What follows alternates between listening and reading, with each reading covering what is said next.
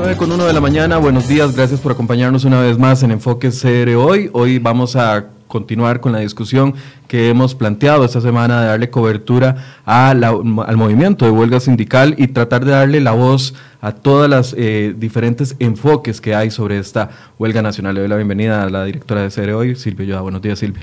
Buenos días, Michael. Un, un, día donde se espera que haya bastante... Eh, presencia de manifestantes en las calles y eh, prevén un caos vial en buena parte del casco metropolitano. Em, uno de los temas que deberíamos de tratar de primero, creo yo, es lo que sucedió anoche en el campus de la Universidad de Costa Rica. La universidad, eh, como lo ha hecho en otras oportunidades, está alegando que tiene autonomía universitaria.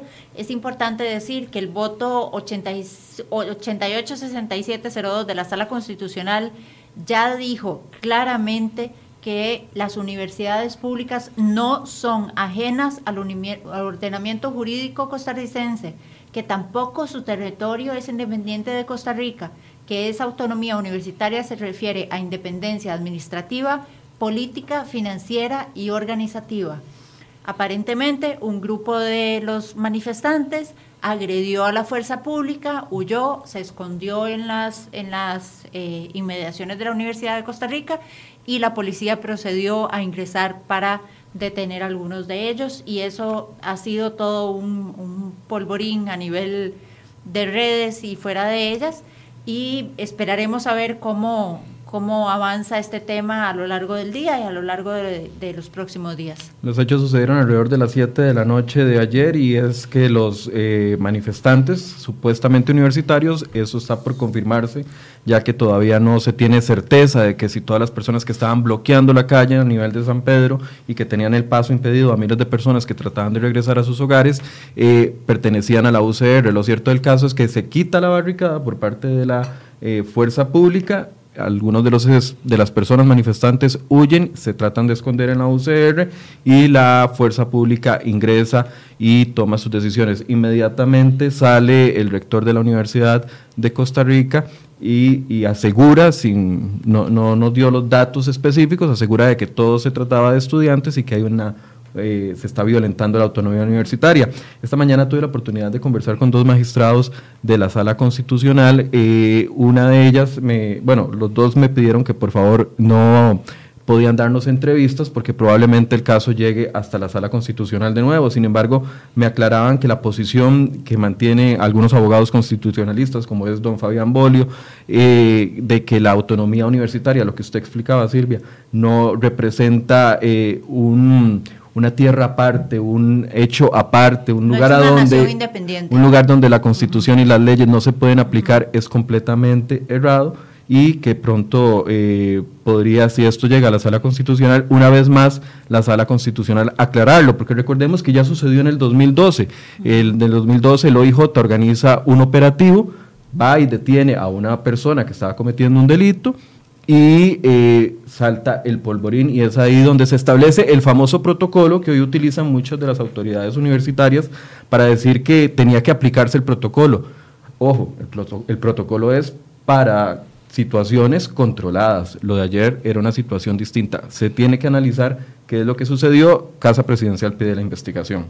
Anoche también el presidente de la República emitió un mensaje asegurando que la mesa de diálogo estaba abierta y que esperaba negociar con los representantes sindicales. Sin embargo, don Albino Vargas, secretario general de ANEP, ha dicho que la petición del, del presidente de poner el la huelga es totalmente eh, innegociable y que calificó que además eh, las, las palabras del presidente son altaneras. Bueno, eso es parte de uno de los discursos que se dio el día de ayer.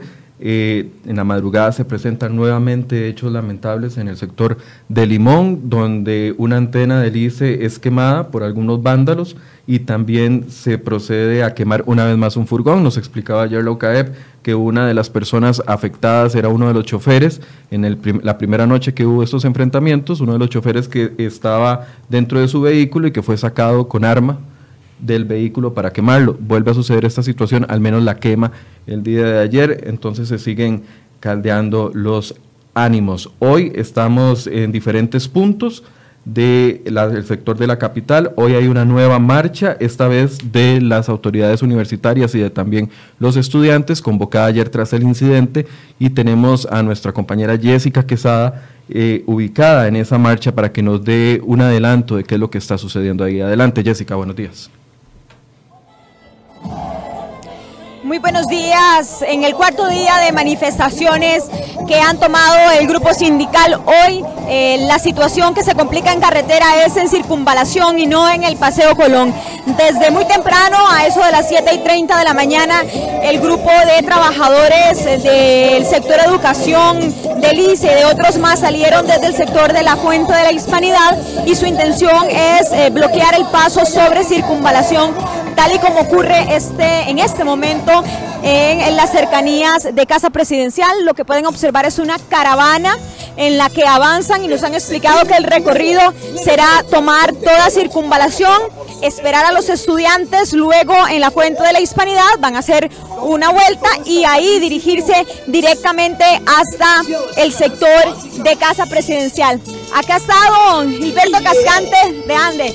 Don Gilberto, muy buenos días hoy han tomado la decisión de hacer esta protesta de esta manera. ¿Cuál es el objetivo hoy? El objetivo es hacer una caravana pacífica, que el pueblo de Costa Rica vea que estamos luchando en contra del paquete fiscal no estamos maltratando a nadie, es mentiras. Sabemos que los antimotines y hay gente infiltrada en el movimiento para hacernos quedar mal, pero es una marcha pacífica y estaremos apoyando a los estudiantes de la Universidad de Costa Rica en Casa Presidencial. ¿Se mantendrán durante toda la mañana en este mismo movimiento en circunvalación? Nos mantendremos toda la mañana en este movimiento, apoyaremos a los compañeros de la UCR ¿Se mantendrán durante toda la mañana en este mismo movimiento en circunvalación? Nos mantendremos toda la mañana en este movimiento, apoyaremos a los compañeros de la UCR más o menos a las 10 de la mañana y luego de ahí estaremos en Asamblea Legislativa. Con mucho gusto. Ustedes escuchan, el movimiento continuará y posteriormente llegará hasta la Asamblea Legislativa. Ese es el primer reporte que tenemos en circunvalación. Recordarles que hoy el movimiento será en este sector de la capital. Bueno, y como les decíamos, eh, parte del movimiento de hoy será eh, a nivel de calles, vías principales del área metropolitana. Han anunciado eh, tortuguismo en ciertas vías y por eso vamos a hacer un recorrido por las cámaras de tránsito para ver cuál es la situación. Comenzamos por el sector de circunvalación donde vemos sin duda alguna ahí al nivel de Zapote bastante congestionamiento vial. Vamos ahora con la rotonda de las garantías sociales, donde podemos ver un poco más fluido el tránsito. Vamos a ir hacia el sector de la fuente de la hispanidad, que es un sector donde en, algunos minutos o en la próxima hora se concentrarán los estudiantes que están en, el pretil de la Universidad de Costa Rica y en la zona de la Facultad de Derecho. Así que espere que por ahí eh, es posible que haya muchísimo congestionamiento. Esta es la rotonda de la bandera en el sector de Betania, donde el tráfico es fluido de momento. Y en las inmediaciones de Casa Presidencial en Zapote, el tránsito es totalmente despejado. Bueno, Michael, yo creo que es hora de presentar a nuestro invitado de hoy. Así es, eh, parte de todo del ejercicio que hemos hecho estos días es tratar de invitar a todas las voces que quieran venir acá a hacer hoy, a darnos su opinión de por qué se suman o no al movimiento y cuáles son las condiciones en las que se suman, porque pareciera que cada vez es más complicado definir cuál es el motivo de la huelga. Ya hoy tenemos una nueva arista y pareciera que es más bien por el lado de la autonomía universitaria. Pues bueno, el lunes anterior eh, los taxistas se unieron a este movimiento que convocado por eh, los sindicatos y por eso hemos invitado don Rubén Vargas el día de hoy, vocero de los taxistas, para que podamos conversar sobre esa unificación que hicieron, cuál es el motivo por el que ellos están en esta situación, se unen a los sindicatos y si es un, un recibo en blanco que le dan ustedes a los sindicatos para, de apoyo. Don Rubén, buenos días. Muy buenos días.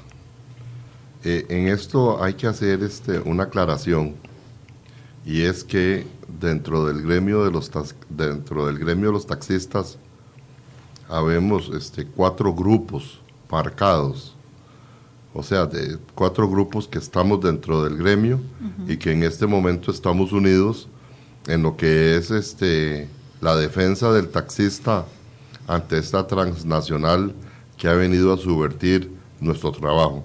Ahí estamos unidos 100%. Tema Uber. El tema Uber. Ok. con, con, respecto a lo de las manifestaciones estas de, de, no más impuestos, nosotros creemos que de nuestra parte, Unión de Taxistas con ATRAP, nuestra unión a este movimiento es de que estamos en la creencia de que aquí no hay necesidad de más impuestos. O sea que nosotros creemos que si se cobran los impuestos verdaderamente como se deben de cobrar, si las empresas estas importadoras que pagan un tercio de los impuestos y el otro poco lo pagan por debajo, si a las cooperativas, lo, los grandes consorcios cooperativos de este país, hechos por los millonarios de este país, si a las empresas industriales, todo lo que es producción realmente que se gana y cobra por un servicio, si todos pagáramos los impuestos como tiene que ser, aquí no habría necesidad de estar haciendo reajustes en la Asamblea Legislativa. Pero creemos nosotros y hemos visto de que para mantener un status quo de parte de los ricos de este país, se pretende que sea todo un pueblo el que pague las inoperancias de la administración. Hablando de que la señora ministra de Hacienda casi le da un paro cardíaco donde vio el hueco que ella dice que le dejaron en las finanzas de la administración anterior. No, no lo dice, o sea, es, es un hueco fiscal real, don Helio Fallas lo reconoció y, le, y dejaron una situación fiscal muy complicada, más complicada de la que teníamos, y no solo la dejaron así, sino que no la informaron, ocultaron la realidad de la situación. Ok, entonces aquí es donde nosotros vemos el doble discurso, tanto de don Helio Fallas, como sinceramente de la, actual, de la actual administración, los cuales han venido como compañitos de agua tibia, como compañitos con agua de sal, para que la herida no se infecte, pero que no le quieren meter verdaderamente el antibiótico. A don Helio se le advirtió y se le dijo desde la administración anterior de la problemática que teníamos nosotros con la empresa de Uber, de que de cada mil colones que salen de este país para esa empresa, 250 colones quedan en un paraíso fiscal en, en, los Países Bajos, que si decimos, cosa que nosotros no creemos, lo de los 22 mil operadores, pero eso es lo que ellos dicen, que si así fuera y si Uber está manifestando que cada operador de estos se gana millón y medio de colones al mes, entonces quitémosle a ese millón y medio de colones al mes un 25% que queda en un paraíso fiscal en los Países Bajos. Si, si, multiplicamos ese 25% por 22 mil operadores, que yo repito, no creo que existan, no creo que exista ese número. Y ahorita le voy a comprobar el por qué no existen. Uh -huh. eh, realmente, si don Elio hubiera tenido la visión de que se le estaba haciendo un hueco en el piso a las finanzas de cuando uno, cuando uno es padre de familia y uno ve que la plata se le está yendo a uno por algún lado de las cuentas de la casa, pues uno trata de enmendar ese hueco. Entonces, si don Elio vio que ahí había un nicho de una gran cantidad de plata que estaba saliendo y que no regresa, y, y no solo eso, sino que sabemos que sale y que regresa un 75%. Pero ¿quién nos dice a nosotros que ese 75% es el 75% de un 100% que salió? ¿Quién nos asegura? Entonces, nosotros como taxistas estamos este, registrados en el registro público. Usted va al registro público y revisa cuántas placas de taxi hay en el país. Habemos 14.500 que habíamos, 2.000 que se quitaron. En este momento somos como 13.000 taxistas. Don. Si de cada taxi subsisten dos familias, son 26.000 familias, pero tenemos 13.000 que las podemos cuantificar hoy aquí.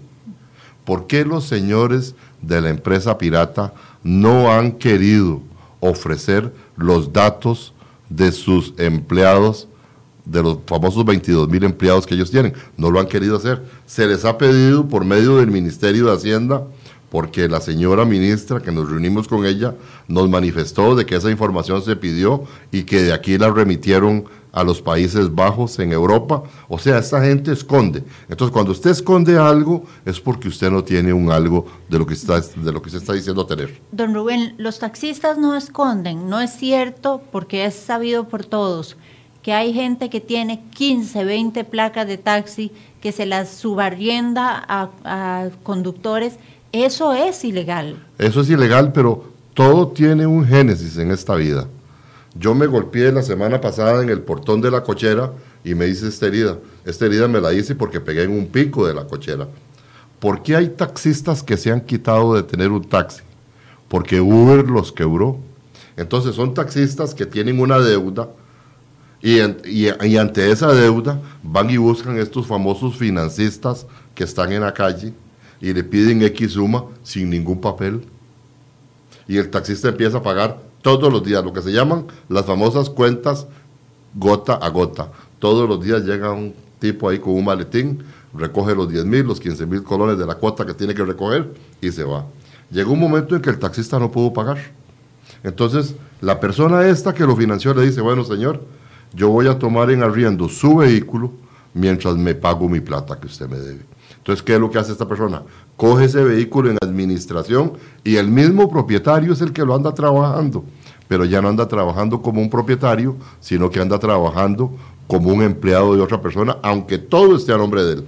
Pero ustedes me van a decir, qué malo que está eso. Yo les digo, sí, está malo. Ese es el ejemplo del financiamiento gota a gota. Ahora voy con el financiamiento BCR, Banco Nacional, cooperativas, Instacrédito y las demás empresas que prestan plata. Yo saco un préstamo, financio mi taxi, no puedo pagar. Cualquiera de estos acreedores mandan los famosos cazavehículos, me decomisan el carro, se lo llevan ellos y lo meten a un patio pero esa es la situación de todos los trabajadores del país. Eh, mm, Cualquier eh, persona en el país que adquiere un crédito y no lo puede pagar, simple y sencillamente. entonces, pero ¿cuál de las dos opciones? ¿Cuál de las dos opciones creen ustedes que es la que está buscando el taxista?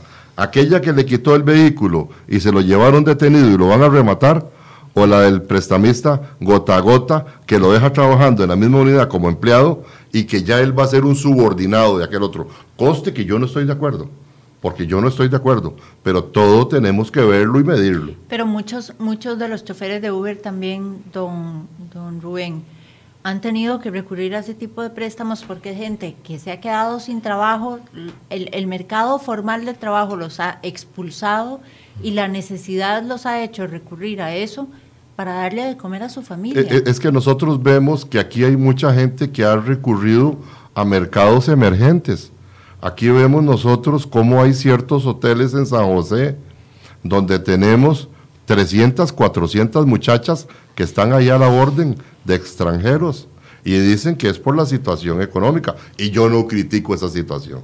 Cada quien hace lo que le parezca.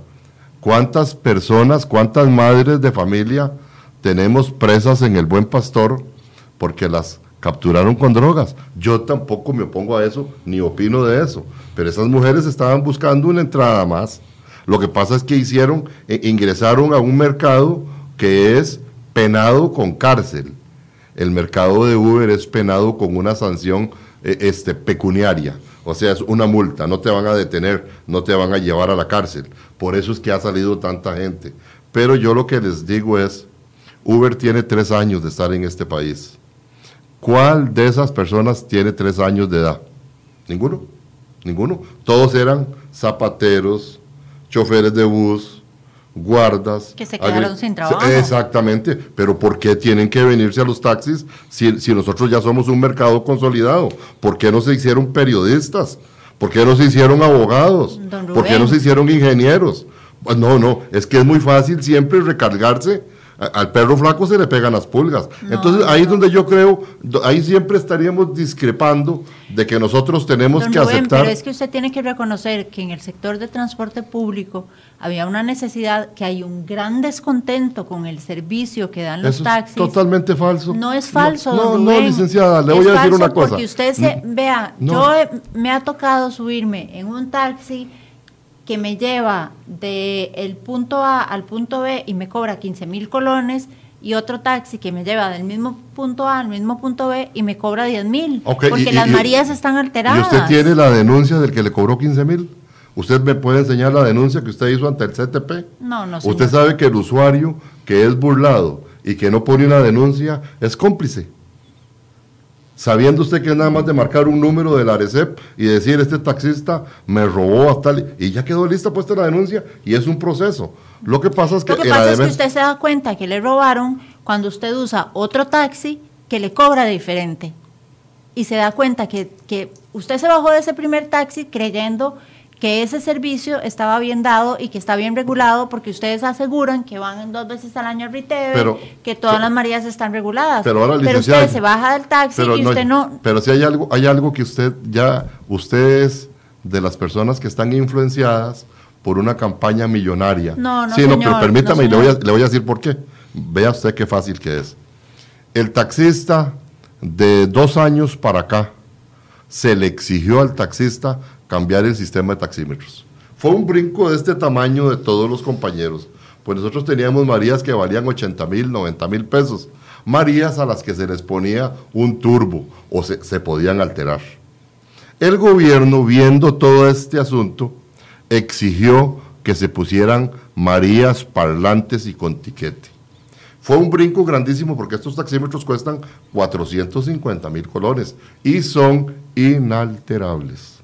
O sea, ahora... De, de, dos años hacia acá. De dos años para acá. Entonces, para que ustedes vean cómo ha calado la, la, la, la, la publicidad de Uber en la gente que todavía están con algo de hace dos años para atrás, que todavía lo tienen en la cabeza. Y yo sé que fue un golpe y usted se, seguirá toda una vida con ese golpe, pero usted quiero que sepa que de ahora en adelante usted se monta en un taxi y le dice al taxista, me da el tiquete, por favor y, el, y, en el tiquete está puesto el, el, valor de la carrera. Es más, es más, en este momento estamos los taxistas que nos dice el usuario que es que eh, la plataforma pirata es lo último, que es como la pomada canaria, que yo agarro y me golpeo y cojo el celular con la aplicación de Uber y me hago así y se me quita el golpe.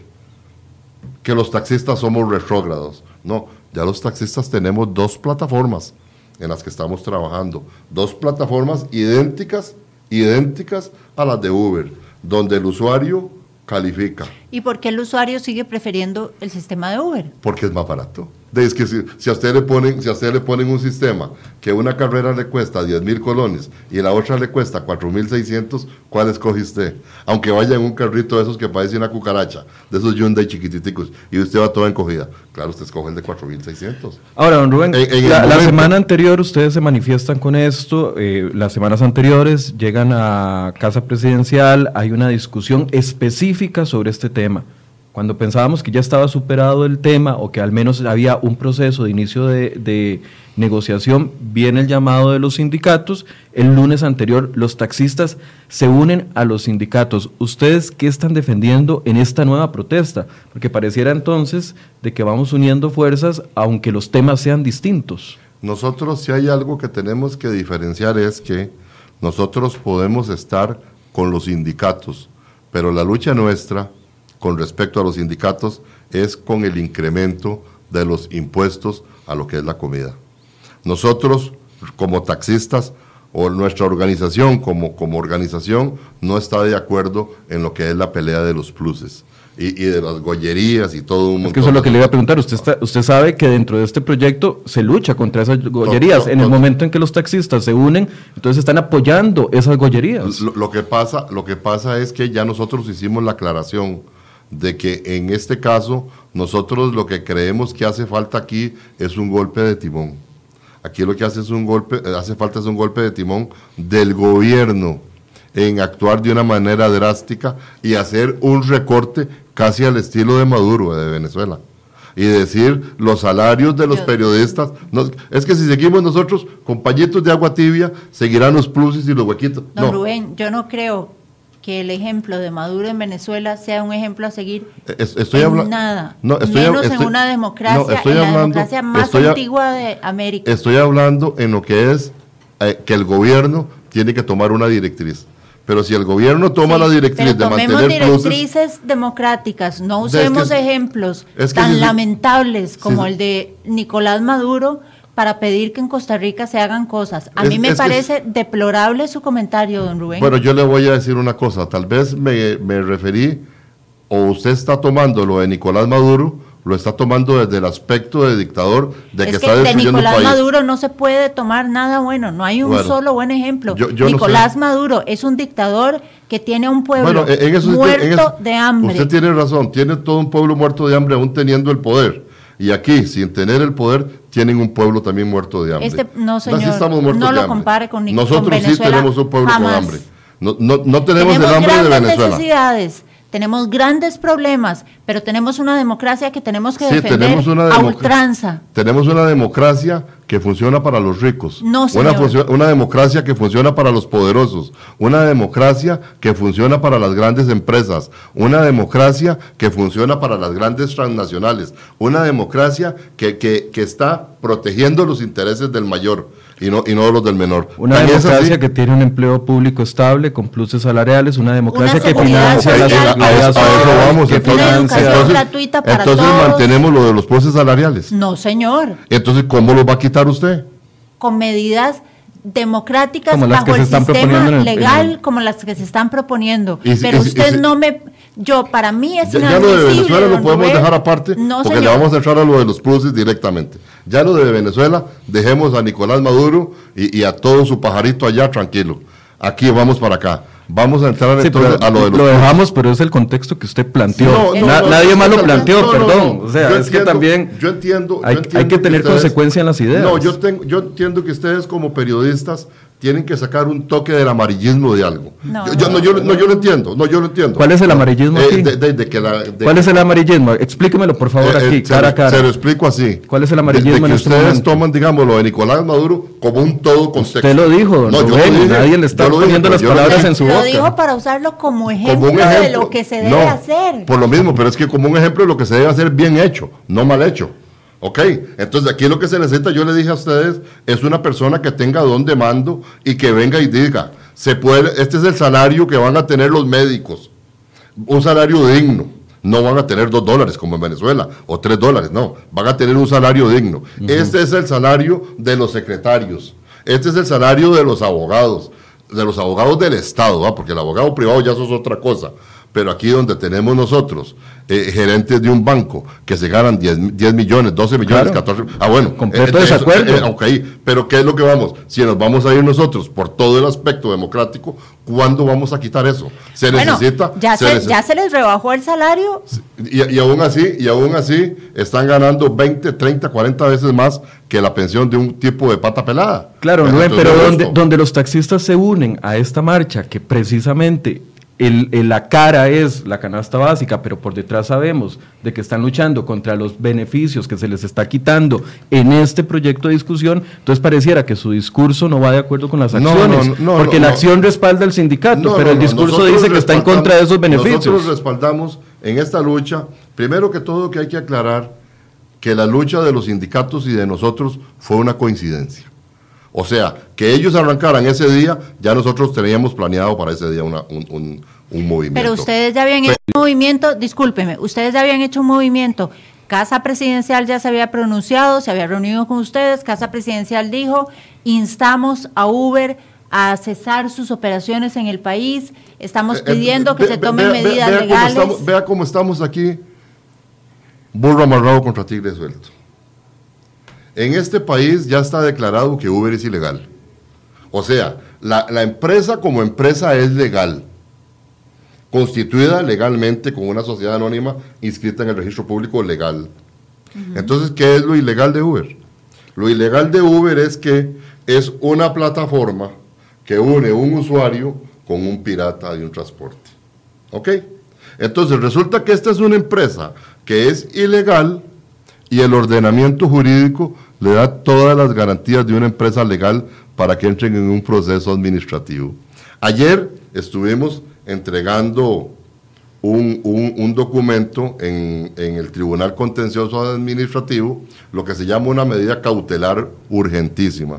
En 24 horas ya yo tengo aquí la respuesta del Tribunal Contencioso donde dice que sí, que está bien, pero que tenemos que aportarle la dirección de don Andrés Echandi para que le notifiquen. ¿Cómo vamos a notificar a este señor si nunca aparece? ¿Cómo vamos a notificar a este señor si usted nunca lo ha visto en un medio de comunicación, venir así a un medio de comunicación? Este señor solo trabaja por medio de videos, por medio de WhatsApp, por medio de llamadas de teléfono. Usted nunca lo ha visto en un programa. entonces, usted no me va a decir a mí que es imposible ubicar en un territorio de 51 kilómetros cuadrados a una persona. Ah, perdón, perdón, pero es eso es total mente falso. Esa es una excusa barata suya. No, señorita, eh, y le voy a decir por qué. Porque si yo le digo a usted que la chancha es negra, es porque tengo los pelos en la mano. Nos llega la notificación.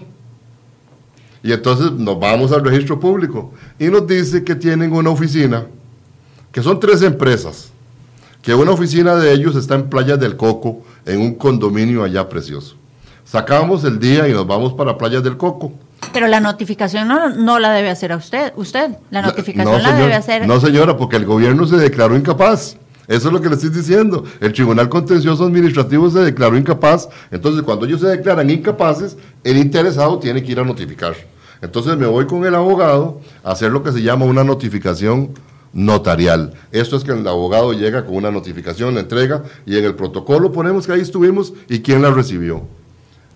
Uber tiene una de las representaciones de una empresa que se llama BLP, BLP Abogados. Llegamos a este condominio en Guanacaste, abajo en la recepción, en el mapa que ellos ponen de toda la gente que tienen ahí, BLP Asociados, tercer piso, oficina tal. Nos vamos al piso tercero, oficina tal, hay un gran rótulo así en la entrada que dice BLP Asociados. Bueno, señores, venimos a notificar a BLP Asociados disculpe señor, hace tres meses se fueron. Le digo, pero ¿cómo es esto que si ustedes dicen que hace tres meses se fueron, todavía está el rótulo aquí afuera de BLP Asociados y está abajo puesto en la recepción? Sí, ellos tienen una nueva, un nuevo sitio de notificaciones. ¿Nos podría decir dónde es? No, búsquenlo en el registro público. Nos vamos de nuevo al registro público y sí, cambiaron, la semana pasada cambiaron la dirección. Entonces, ahora la tienen en Punta Arenas, en otro edificio de esos así, y se llega a Punta Arenas y tampoco está. Hasta que pudimos llegar a BLP en Escazú y la secretaria de la recepción nos recibió el documento. Nos dimos cuenta posteriormente que la muchacha había sido despedida porque recibió con el sello de ellos la notificación y ahora sí el proceso inició. Entonces aquí es donde nosotros vemos cómo en este país, lo que yo le estoy diciendo a usted, que estamos eh, burro amarrado contra tigre suelto, de que aquí hay leyes que protegen a los ilegales, en contra de los legales. Entonces, ahora, ¿cómo es posible que los señores del Tribunal Contencioso Administrativo van a poner al representante de una empresa ilegal a que vaya a defender los intereses de esa empresa ilegal ante el Tribunal Contencioso? Aquí es donde nosotros vemos que siempre tratan de buscarle la comba al palo siempre tratan de buscarle la comba al palo, porque sí les digo que hay intereses grandísimos, y no es ese interés que usted dice de proteger 22 mil falsos empleados, no. El interés que hay es un, es un interés oscuro de ciertas personas. Que ¿De cuáles personas? Es que si nosotros, si yo las pudiera identificar, le digo Chayo, Juan y Carlos. Pero entonces, ¿cómo está seguro porque que hay sabemos nosotros que hay, porque hay poder político. Cuando hacer, cuando Pero ¿cómo sabe usted eso, don Rubén? Ah, es cuando no, hay, cuando, no hay, cuando no hay poder político, las cosas salen más rápidas. Eh, imagínense ustedes si hay poder político o no hay poder político. El lunes recibimos una llamada del presidente de la Comisión Permanente de Asuntos Económicos. Señores, necesito reunirme con ustedes. A las 4, a las 5 empezamos la reunión casi a las 6. Bueno, señores, aquí están los nueve diputados que conformamos la, Comisión Permanente de Asuntos Económicos. Está también don José María Villalta y está también don Víctor Morales, como garantes de lo que ahí se va a hablar. y nos dice el presidente, bueno, mira, nosotros hemos visto, recibimos una llamada de don Rodolfo Méndez Mata, que por qué no se le permitía a él, por medio de la comisión mixta taxistas, hacer un, proceso de ley que, que, realmente nosotros sabemos que si ese proceso de ley lo va a hacer la Asamblea Legislativa, se va a llevar año y medio y no van a llegar al puerto. Entonces, que nosotros sabemos que dentro del grupo de nosotros podríamos eventualmente tener una facultad de, hacer un documento mejor, documento que al final es solo el piso. La construcción la hace la Asamblea Legislativa. O sea, nosotros podemos llevar un conejo y sale un chancho. Pero ese es el riesgo que lleva todo proyecto de ley, no, solo el de taxistas. No, a, Eso, vamos. Ejemplo de ello es la discusión fiscal. Bueno, por, por, lo mismo, a eso vamos. En la reunión nos manifiesta el señor presidente de la Comisión Permanente de Asuntos Económicos que los dos proyectos que están son dos armatostes que no tienen conexidad, que no tienen legalidad, que son inconstitucionales, pero que él los ocupaba para un, para un piso para empezar de ahí en adelante la construcción de un nuevo de un nuevo proyecto. Que tuviéramos la certeza que ninguno de esos dos proyectos iba a ser aprobado porque automáticamente iba a ser desechado por la sala constitucional. Que él en frente de sus ocho compañeros mal, más, tomaba la determinación de archivar, no de suspender, de archivar esos dos proyectos y esperar el proyecto que iba a mandar don Rodolfo Méndez Mata. Al otro día lo entrevistan de Radio Monumental y en esa emisora manifiesta él que se llegó a un acuerdo con los taxistas de suspender. Esa palabra suspender fue lo que hizo el movimiento de ayer porque ya el taxista no iba a ir a ningún movimiento. Esa palabra suspender y ver que nos engañó el presidente de la Comisión de Asuntos Económicos fue lo que hizo ir ayer. Pero no los engañó, don Rubén. esos proyectos no están avanzando, esos proyectos no se están discutiendo. Es, que sí se están discutiendo porque ayer y antier, o sea, los proyectos llevan su trámite. Y en su tramitología es las citas eh, a las personas interesadas. Entonces, las, audiencias que cuando hay un proyecto en discusión se llama la comisión de la audiencia a las partes para que todos opinen. La primera persona que iba a esa audiencia era yo, el, el, martes a la una de la tarde. Como se llegó a ese acuerdo el, el lunes, se suspendió y ya quedó parado. Pero se queda parado por 30 días. Pero entonces el señor presidente nos engañó porque no quedó archivado, quedó suspendido. Entonces ya, ya eso pasó y, ya pasó y todo lo que pasó ayer y va a seguir pasando es culpa de él. En eso no hay ningún problema. Le, voy a plantear una pregunta, pero primero vamos a ir a, un recorrido que vamos a hacer, pero se la voy a dejar planteada. Entonces, el objetivo final de ustedes, aunque se unan a los sindicatos, no es el tema de fiscal, es el tema de, Uber. Nosotros, no, en el tema de nosotros está el tema de los impuestos a la comida. Lo que no estamos de acuerdo nosotros es en el tema de que se nos vaya a decir de que nosotros aprobamos las gollerías y esos grandes salarios y esas... Yo soy de los del acuerdo que aquí se tiene que ver que aplicar un bisturí y que si realmente se quiere sanear la finanza pública se tiene que aplicar un bisturí y se tienen que erradicar, esa es la palabra, se tienen que erradicar todas esas famosas convenciones colectivas el empleado tiene que ganar X suma de dinero y sobre, sobre esa suma de X de dinero tiene que trabajar y dar un resultado. Al que no le interesa, que renuncie y se vaya y se busque otro trabajo. Pero eso, de que tengamos de que mantenerlos con un trabajo, que tras de eso más de uno no trabaja y que tras de eso tienen pluses y tienen extras y tienen esto, eso no lo comparto. Okay. Eh, lo voy a interrumpir un momentito. Como decía Michael, vamos a hacer un recorrido con algunos de nuestros periodistas que están en las zonas de la eh, manifestación y una de ellas es Jessica Quesada, que se encuentra en el sector de circunvalación, a quien le damos la bienvenida. Gracias, Jessica. Adelante. Muy buenos días, continuamos en el sector de circunvalación donde la caravana que han hecho los sindicatos, especialmente los de educación, avanzan en este momento en sentido Zapote Atillos. Eh, han hecho una caravana que ha generado eh, en realidad un congestionamiento vial eh, no demasiado significativo.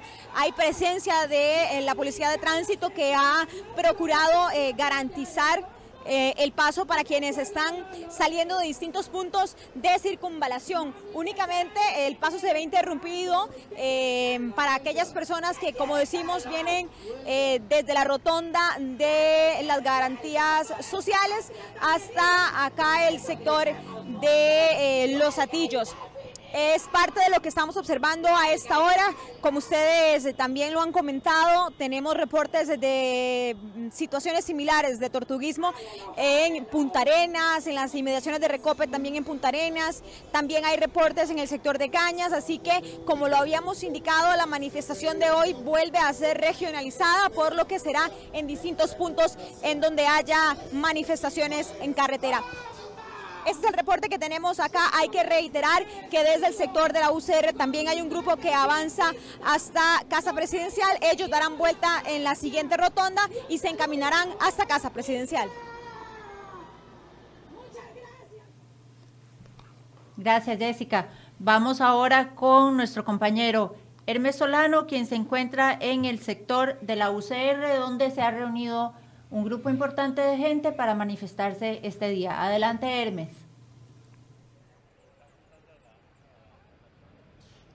Buenos días compañeros, acá desde la Universidad de Costa Rica, donde desde las 8 de la mañana pues se han ido reuniendo estudiantes, personal administrativo y docentes de este centro académico y de estudios para la marcha que fue convocada anoche luego de los disturbios que ocurrieron en, en este centro de estudios tras el bloqueo de algunas calles en San Pedro la noche de ayer y bueno, donde la fuerza pública tuvo que actuar contra algunos de estos estudiantes que estuvieron bloqueando las calles. Y bueno, em, hoy se convocó a esta marcha de la Universidad de Costa Rica hacia Casa Presidencial para defender lo que ellos llaman su autonomía universitaria, pues consideran que la fuerza pública violó este derecho que tienen eh, al ingresar acá a las instalaciones de la Universidad de Costa Rica para detener a algunos de los estudiantes que estuvieron bloqueando las calles ayer en San Pedro. Vemos mucha cantidad de estudiantes, de gente acá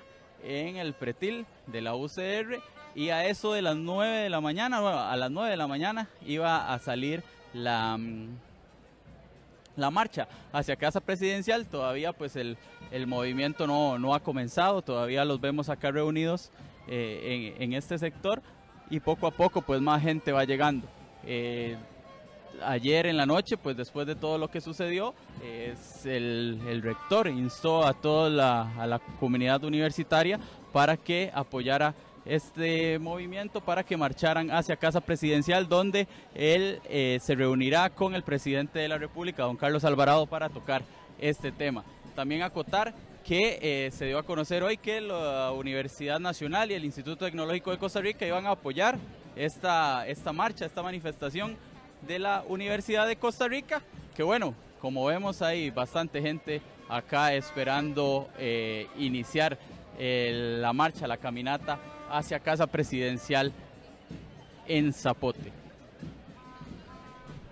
Acá vemos unas imágenes de mi compañero Alonso Brizuela, de la gente que está en, llegando acá a la Universidad de Costa Rica y está pues a punto de, empezar su caminata hacia Casa Presidencial en Zapote. Volvemos al estudio con más. Gracias Hermes, esto es parte de lo que se está dando a esta hora, 9 con 44 de la mañana, convocatoria de las universidades públicas Caminar hasta Casa Presidencial. Seguimos conversando con don Rubén Vargas del movimiento de taxistas sobre la posición de los taxistas y por qué se unen a esta huelga si pareciera que algunas de las eh, solicitudes de los taxistas son diferentes. Sin embargo, antes eh, quiero presentarles algunas opiniones que recolectamos de algunos usuarios del transporte público. Veamos.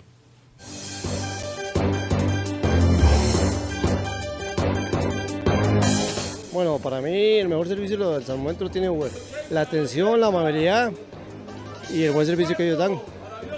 Uber mil veces, porque el Uber el servicio es súper eficiente, además uno va confiado, puede ver el registro de los conductores. Uber. ¿Por qué? Porque más responsables, eh, más económico y, y más, más, o sea, un servicio bastante efectivo. Uber, mil veces. El servicio y la plataforma hacen que uno pues tenga más acceso a que sea más amables, a que sea más seguro. Ya de, los de aquí, este, de Costa Rica, taxis rojos. Que sea como sea, este, bueno, yo que conozco mucho amigos en taxistas, este, no, hasta la fecha nunca me han, eh, me han hecho un daño ni nada. Uber. El servicio es más personalizado, los precios son más cómodos, este, El trato del, del, ¿cómo se llama? El conductor es eh, súper especial en realidad. Uber, porque dan un buen servicio, porque mm, eh, son muy amables y la tarifa es más cómoda.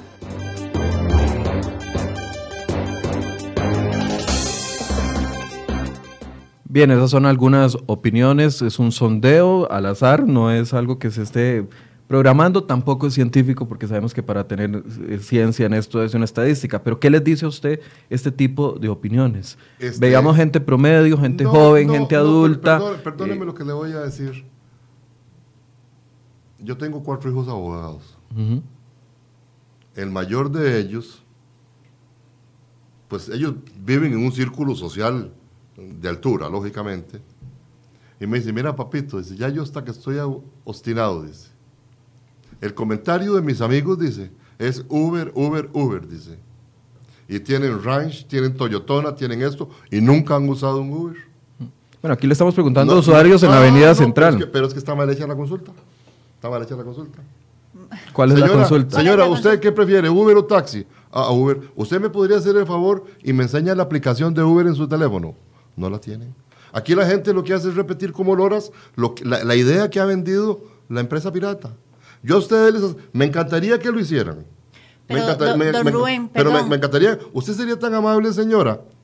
U- eh, usted, Uber o taxi. Uber, es que ellos son los mejores. Ellos se bañan todos los días, andan perfumados y andan un carrazo. Usted me puede- y usted lo usa, ¿sí? Usted me lo podría mostrar, me podría mostrar la aplicación en su teléfono. Y le aseguro a usted que el 80% no lo tiene montado en el teléfono. Bueno, eso es Eh, una... eh, Eso es no. una Eso es una presunción No, suya. no, claro. por lo mismo, pero ¿por qué no la comprobamos? ¿Por qué, por qué no hacemos el ejercicio periodístico y ustedes le van a ganar a un montón de empresas que están en la misma cosa? Entonces, tratar de, tratar de hacerlo y entonces eso sí nos va a dar un mayor margen. Pero aquí, ahí, ahí yo veo unas señoras, en otro canal vi unas señoras que digo, no, esa señora no debe tener ni teléfono inteligente. Perdónenme, pero ya uno ve la, uno ve la cara de la gente. Don Rubén, pero usted está haciendo u- una presunción de lo que usted cree. Realmente digamos. subjetiva, No, porque lo, lo que quiero preguntarle en es... este país Sí. existe 1.5 líneas celulares por habitante. Sí, pero la mayoría de la gente no tiene. el- eh, una cosa es tener teléfono y otra cosa es ten- una cosa es tener teléfono celular y otra cosa es tener teléfono inteligente con internet.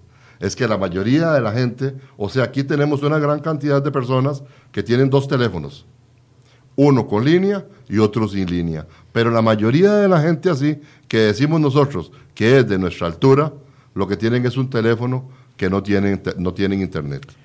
Vuelvo a la pregunta que le planteé antes de que fuéramos a, a- a las transmisiones en diferentes puntos. Cuando ustedes llegan y apoyan el movimiento sindical el día de ayer, el día del lunes, perdón, eh, hoy no lo están apoyando, hoy no hay convocatoria, eh, pareciera que ustedes vienen a fortalecer las, las consignas, lo que lucha el- lo- los sindicatos, entre ellos que no se eliminen algunos de los beneficios de, que se están discutiendo en este momento. Por ejemplo, los pluses, las anualidades, la dedicación exclusiva, que no se paguen dobles eh, jornadas, que se pague bise- no se pague bisemanal. Ustedes se están poniendo detrás de Albino Vargas diciéndole al país, estamos apoyando a esta Creo- gente. Creo que este programa entonces va a ser muy importante para que el costarricense sepa que en esa parte nosotros nos apartamos. Pero entonces, ¿por qué no deponen el movimiento esta semana y se esperan? Hoy- Porque nosotros- lo que ustedes no, están nosotros hoy- haciendo... hoy no estamos haciendo nada. Sí, hoy no, pero lo que han hecho en estos días es aumentar el caos social, don Rubén. La situación del país es complicada. se está discutiendo un tema nosotros lo muy sabemos. complicado. Nosotros lo sabemos, pero que el costarricense sepa que nuestra lucha dentro de este movimiento es para que ese arroz y esos frijoles que se comen en la casa no queden grabados. Para que esas cooperativas hechas de ricos y millonarios y famosos de este país paguen sus impuestos. Para que las, eh, eh, las famosas subastas ganaderas paguen sus impuestos y no porque tienen el hijo de un, de un gran hacendado en la Asamblea Legislativa los vayan a eximir. Ahí es donde nosotros vemos que se tienen que hacer cambios. El problema es que hasta ahora estamos haciendo la, la- la cuantificación de dónde estamos parados. Hasta ahora llegó un medio a preguntarnos dónde estamos parados. O sea, entonces ustedes, aunque se pongan detrás de ellos, manifiesten, eh, tengan un montón de gente eh, en las calles, les explicó usted, le explicó a Albino Vargas usted, vea, yo voy a apoyar en A, pero en B, C y D, no. No, no. Y es que nosotros eso no lo O sea, hemos solo se tiraron a la calle y listo. Nosotros vamos directamente donde nosotros estábamos, ellos siguieron su movimiento y nosotros seguimos el de nosotros. Don Rubén, eh, la gente de la empresa Uber ha insistido en que quiere ser parte de la mesa de negociación. E igual lo han insistido las asociaciones de consumidores. ¿Por qué ustedes se oponen a eso? El, el asunto está así, licenciada, en el momento en que en este país se permita a los ilegales entrar a una mesa de negociación con los legales, yo creo que se va a acabar la democracia. Ustedes nunca negociaron con los porteadores ni Eh, con es que los... so- son, son- son dos cosas diferentes. Eh, Es que aquí hay que hacer una diferenciación. Si yo tengo una verdurería y yo vendo arroz, frijo- arroz, no, eh, tomates, mangos, papaya, yo no, yo no voy a tener el 100% de ganancia. Yo voy a tener un margen de pérdida, un 10, un 15%. Ese era el margen de pérdida que teníamos nosotros con el pirata que estaba ahí en la esquina, el pirata del barrio. El pirata que trabajaba en el barrio y que la plata quedaba en Costa Rica. El pirata que trabajaba en el barrio y que es dueño de su carro. Pero hoy con esta empresa transnacional de Uber, donde tenemos propietarios que tienen 200 carros, donde Pero tenemos igual Antonio... tenemos gente que tiene cientos de No, placas no, de no, taxis. no, no, no, no, no, no. Sí, Podrán tener, señor. licenciada, podrán tener cientos de, de placas de, ta- de placas, pero podrá ser de pecho, de rodilla, de tórax, de cualquier otro, menos de taxi. No, no, señor. no, no, usted no. garantiza sabe que dentro de los usted- 13 mil taxistas no hay ni un solo taxista que no repita la placa dos veces, No, es que, que no tenga no, dos es o tres no, es que placas, nadie puede o una misma familia, Eh, o, eh, es que- o el no, esposo y la No, esposa, entonces, la tía, el entonces en, este, en este país, en una familia, no- yo no podría tener cuatro abogados. No, no, no. No, no. ah, es que, es- la es abogacía no es una concesión pública, es señor, por pero es que favor, aquí sea no más hay- serio. Aquí no hay una sola familia. Estamos hablando de Aquí educación no hay una versus sola una y concesión eso- de, servi- y de eso lo servicio. puedo Escúcheme, poner por favor. Y jurarlo. Señor, escúcheme. Es Una, una placa de taxi es una concesión de servicio Ok, público. dado por la ley 79. Para una persona para que Eh, eso- trabaje. exactamente. No para que una misma familia concentre cuatro placas No. de taxis y además contraten a dos, tres personas para No, que ellos no, le no, trabajen no. y vivan esto- de eso. en- en esto- o sea, si usted Usted está buscando justicia, eso busque justicia para no, los no, no, taxistas. No, pero es que son dos cosas diferentes. Son dos cosas diferentes. Dentro, dentro de mi familia pueden haber personas que tienen, que tienen una placa de taxi. Un hijo tiene la placa de taxi, trabaja, otro hijo tiene la placa de taxi. Todas son familias diferentes dentro de una misma familia. Eso es permitido. Lo que no es permitido es que una misma persona, violando la ley 7969 y 8955, tenga dos placas a nombre de él. Eso no se da. Entonces, aquí lo que se está dando fue la explicación que yo le di a usted de personas que han estado perdiendo su placa y que sacaron un crédito con una persona física, porque no es jurídica, que le está administrando su vehículo. Perdón, Sí. eh, eh, tal vez para, para que me escuche un momentito. Usted lo sabe y lo sabemos todos, que hay personas que acumulan 10 o 15 placas, eso- no, están a nombre de ellos, están a nombre De terceros. Oh, de su confianza, Va- discúlpeme. sí. Y entonces subcontratan choferes y los ponen a trabajar y les exigen un rendimiento de tantos miles de colones al día, les dan una cuota y ellos se cobran Ok, lo demás. e- eso que usted dice... Eso es un delito. Ok, licenciada, eso que usted dice es una presunción No, señor, o es una afirmación. es una afirmación. Ok, ¿dónde están esas denuncias suyas de que fulano de tal tiene 15 placas? Démela, démela y yo la tramito. Usted, que es el dirigente de los taxistas, debería saberlo mejor. No, es que yo no soy, yo, una cosa es ser Por eso, dirigente. entonces le, le replanteo la pregunta No, otra vez. ¿Usted cosa- garantiza No, que en familias no Entonces, hay usted 3, 4, garantiza- 5, No, es que sí. yo- 6 no. placas? Usted No, yo garantiza le que lo que garantizo yo a le usted estoy que en las diciendo es familias pueden falso. haber hasta 20 placas, pero cada familia, cada uno de sus dueños de esas placas son sus operadores y viven de eso. ¿Y ¿Usted, usted cree está que- seguro? Totalmente. Y lo puedo, O sea, y lo puedo. esos 13 mil placas que Ah, existen, no, no, estamos diciendo, yo no puedo hablar a- con usted de las 13 mil placas Mm. porque yo sé que hay gente que está administrando y lo acepté desde que vine. Yo sé que hay gente que está administrando porque recibieron un préstamo y la persona está administrando ese bien mientras... est- Esto es exactamente, yo no sé por qué es que la gente le pone pelos a este asunto, si esto es exactamente como cuando un banco agarra una propiedad o una empresa y la confisca y la pone a trabajar y les dice, bueno, señores, ustedes van a trabajar bajo mi tutoría, cuando ustedes salgan de la deuda se las devuelvo. Esto es exactamente lo que ha estado pasando en el gremio de los taxistas. ¿Que eso es sano? No, no es sano. pero, pero pero digo, eso es más si usted buscara justicia, empieza por el mismo gremio de los taxistas, Eh, es que yo soy- garantizando de que todos los que tienen o le alquilan placas a otros que no se puede, De- entonces, le paguen la caja del ¿dó- Seguro Social, por ejemplo, para que no, los que señores es taxistas lleguen Es- a, tener una operador. pensión, que no les cobren más, que no les exijan dos tanques de, de gasolina llenos, que no les exijan No, un montón no, de cosas. No, no, es que esas son... Por, eso, to- todas ¿por qué la justicia no empieza desde el gremio de los taxistas que- regulándose ustedes mismos, No, es que aquí poniendo nosotros- en orden lo que están haciendo mal? tenemos que ver una cosa y es lo siguiente. Nosotros somos taxistas. Nosotros pagamos dos cánones por ley.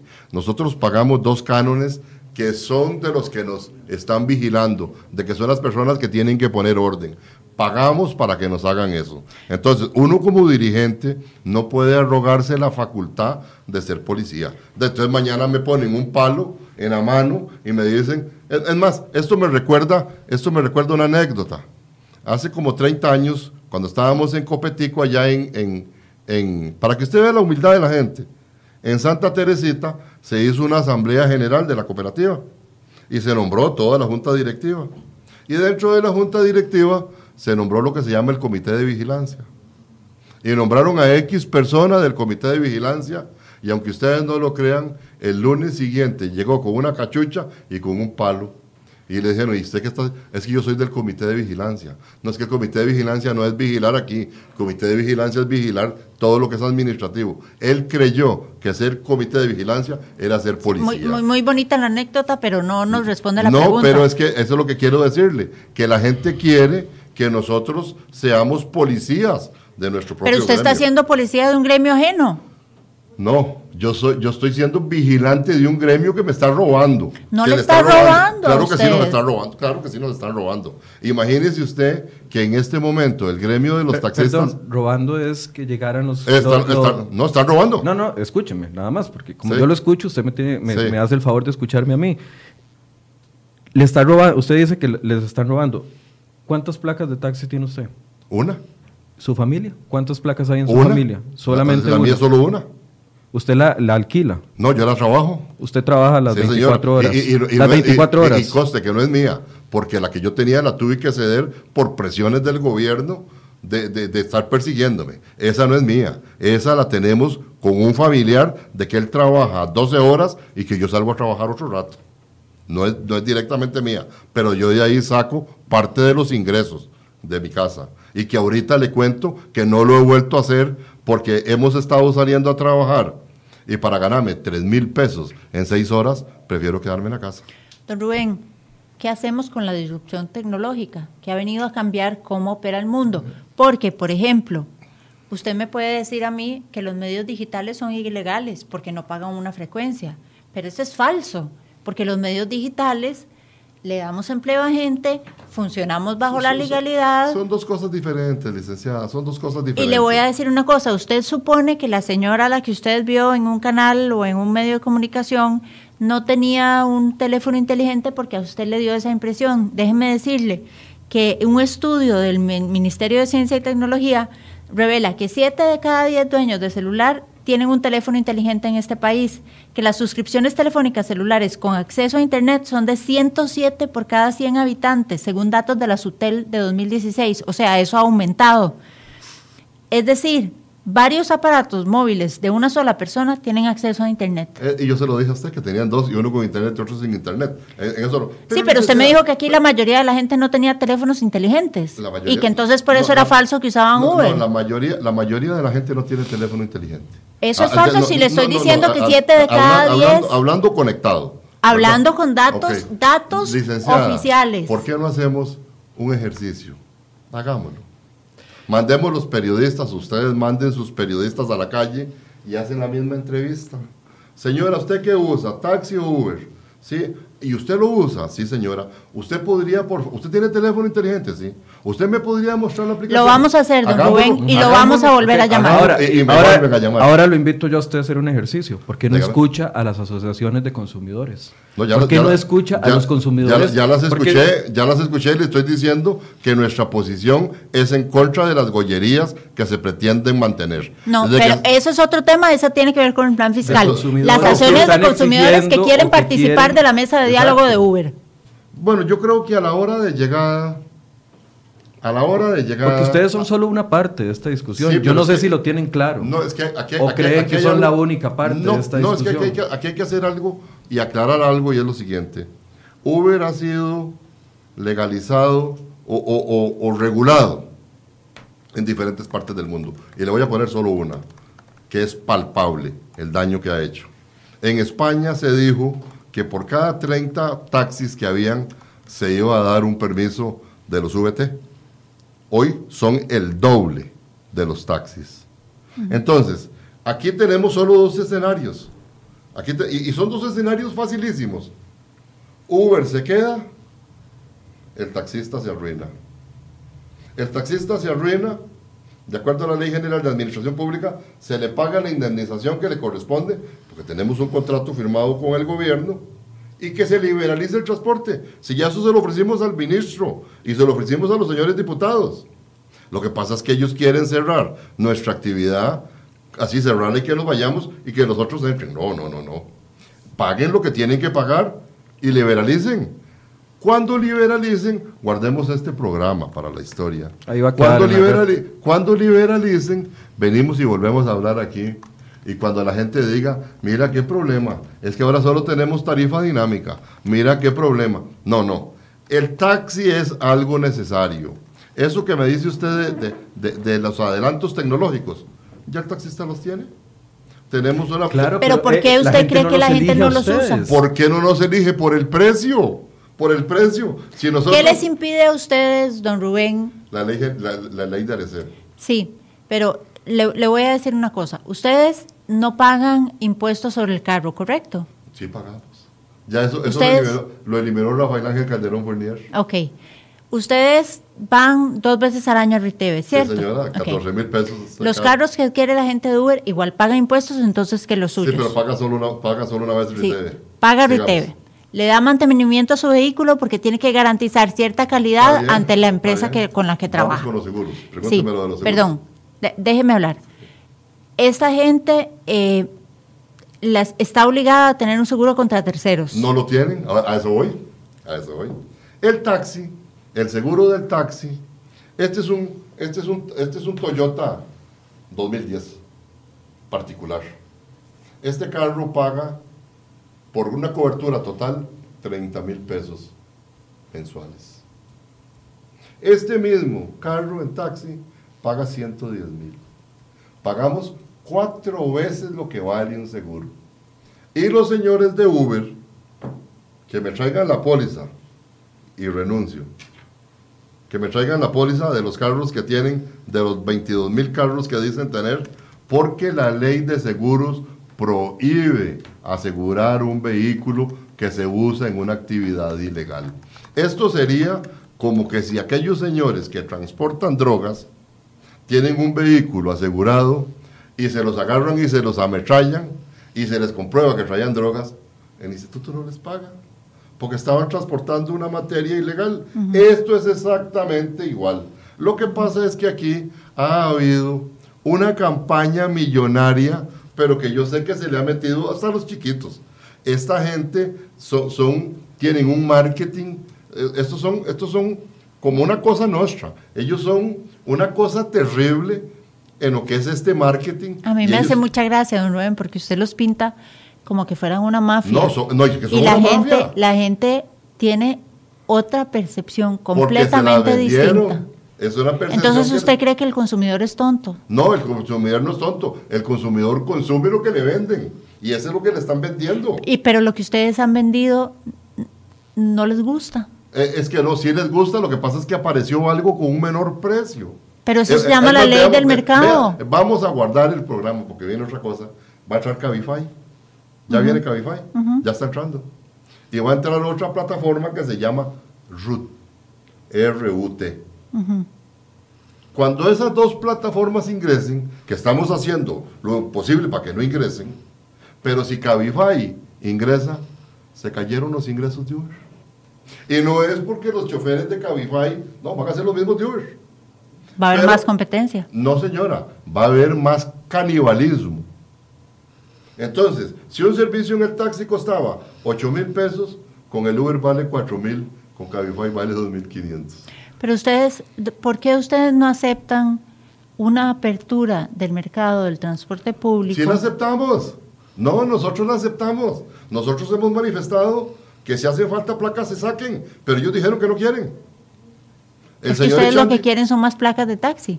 Lógicamente, pongan más placas de taxi y los ponen metidos dentro del sistema de Uber y que cobren lo que cobra el taxi. Entonces, vamos a ver si es cierto que, que lo va a seguir usando el usuario. No, el usuario está usando esta empresa por el precio. Y veo usted lo que dijo el señor Echanti. Queremos ser regulados, pero queremos menos requisitos que el taxista. Qué fácil vender así, ¿verdad?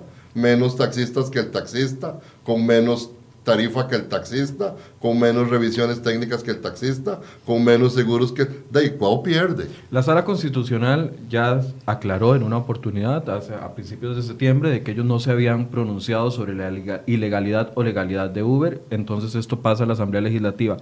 ¿Qué sucede si en la Asamblea Legislativa, como el proceso lleva a regular Uber? Ustedes van a tener que hacer algo Ah, Es que automáticamente, compañero, para automática- cautivar a- al consumidor, No, porque aquí el no problema es que, el automátic- consumidor les no es está que dando la espalda a ustedes. en- en el no es que en el momento que se regule Uber, desaparece el taxi. No puede coexistir.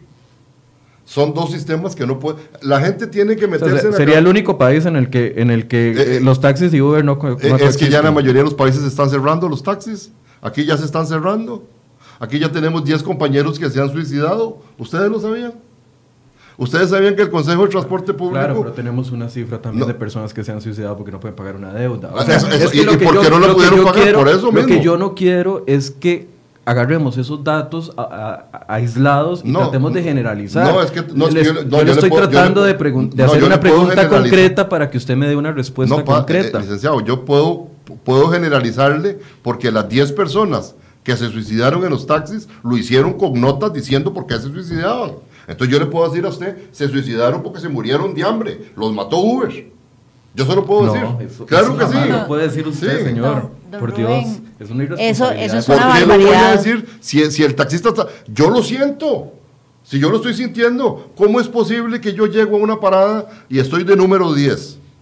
Y arranco 10 veces el carro. Y, y voy por una carrera de 800 pesos. Y, y la hago. Eh, Tranquilo, voy y la hago. Es que Pero no usted- la hacen, ese es el problema, No, porque uno sí llega la- y le, no, bueno, sí la usted, pero uno llega a una parada de taxis y le dice, vea, estoy en el gimnasio nacional, necesito que me traiga hacer hoy, y me dicen, ah, no, es muy agarra- cerca. Usted le agarra y le toma la foto. Usted tiene teléfono inteligente. Usted es de la gente que tiene, le toma la foto y lo manda al 911. Eso es lo único que usted tiene que hacer. Usted no tiene que pelear con nadie. No, porque yo, no, no, ¿sabe qué es lo que hago yo? No tengo que pelear con nadie, mejor llamo a Uber, que Uber sí me Ah, ah, lleva. bueno, entonces por lo menos ya usted es usuaria de Uber, ya usted no sufre. Ya usted la traen más barato. Eh, pídele a Dios nada más que nunca tenga un accidente. Ahora, Pero usted nada más agarra el carrito y le hace aquí placa. Le toma la fotito. 911. Este vehículo me negó el servicio. Eso es todo. 911 trabaja. 911. El Consejo de Transporte Público tiene representante de los taxis. El Consejo de Transporte tiene Público. representante de los El Consejo de Cuando Público. hay denuncias, eh, son ellos mismos, los No, es, que no es que el Consejo de Transporte Público no tiene que ver nada. eh, o sea, el Consejo de Transporte Público ve lo que es denuncias, pero lo principal de esas denuncias eh, de tarifas es ARECEP. O sea, el, el Consejo de Transporte Público es más que todo como un ente de transmisión, de que si la denuncia es grave, la pasan del CTP a la ARECEP. Por eso yo a la gente le digo, mándenla directamente a la ARECEP. ¿Para qué van a estar pasando por el Consejo de Transporte Público, donde te inician un proceso y esto? Es más Pero rápido. ARECEP también utiliza un procedimiento larguísimo. Pero, pero, pero llega. Le, le voy a decir, tan es así que llega que a un taxista que lo cogieron sin uniforme, le quitaron la placa. Bueno, Rubén, ¿qué va a pasar en los próximos días con ustedes eh, y con la manifestación que tienen los sindicatos? ¿Se van a unir otra vez? ¿Van a Es que apoyarlos en yo- algún momento? Yo quiero, que, yo quiero que la gente entienda que nosotros estemos en una manifestación o que nosotros estemos manifestándonos, nosotros vamos por lo de nosotros, como costarricenses. Pero Ya- apoyando el objetivo de otros. No, voy a eso. Como costarricenses, ya no como taxistas, sentimos nosotros que lo que ellos están haciendo es justo en lo que es el asunto Pero de entonces vaya como costarricense, no utilice la concesión de placa de No, es taxi que para concesión de- no, es que manifestarse. esa la, estamos, la estamos utilizando en nuestra manifestación. No. Pero que la gente sepa que estamos unidos pero no casados. O sea, lo de ellos es de ellos, la parte de los pluses no lo comparto, la parte de los impuestos sí lo comparto, de que no se grave la canasta básica, la parte de que las cooperativas tienen que pagar impuestos, digo que tienen que hacerse así. O sea, eh, aquí tendríamos que hacer nosotros como una diferenciación. Va- tendríamos que hacer un rótulo. Entonces, estamos en huelga por Uber. Estamos en huelga por los frijoles. Estamos en huelga por los impuestos de que lo paguen los más ricos, pero no estamos con lo de acuerdo de los pluses. Entonces lo vamos a tener que hacer así a la hora de llegada. Vamos a aparecer la mamá de estaño del, del, del señor. Bueno, vamos a aparecer con, con un cartón así. Vamos a tener que hacerlo. Bueno, es que si no lo hacen así, entonces va a a- parecer que ustedes están defendiendo vamos que no se pague eh, mensual Vamos- o, o vamos a quincenal tener- como nos pagan al vamos a tener que 80% hacerlo. de los trabajadores de este país y que les paguen bisemanal Vamos- dos semanas al año. Vamos, vamos a tener que hacerlo. ¿Se van a seguir uniendo a, la- a los movimientos? Es que eso es lo que yo quiero que ustedes entiendan. Bueno, ¿van a manifestarse ustedes Si, En los si- próximos si- días. próximos nos, días. si nos corresponde hacerlo, lo haremos. No, no lo tienen definido. No lo te- es más, El día de hoy no hay manifestación hoy no de hay nada, hoy no hay absolutamente Para mañana nada. hay programado algo? No hay nada todavía. Estamos esperando a ver. Ayer estuvimos en el contencioso administrativo, les estoy comentando, y entregamos una medida cautelar. Ya hoy nos llegó la notificación de que hay que notificar a ese señor Echandi. Este, digo yo que qué extraño, ah, en un país de derecho notificar a un ilegal. Pero ay, esas son las leyes de este país.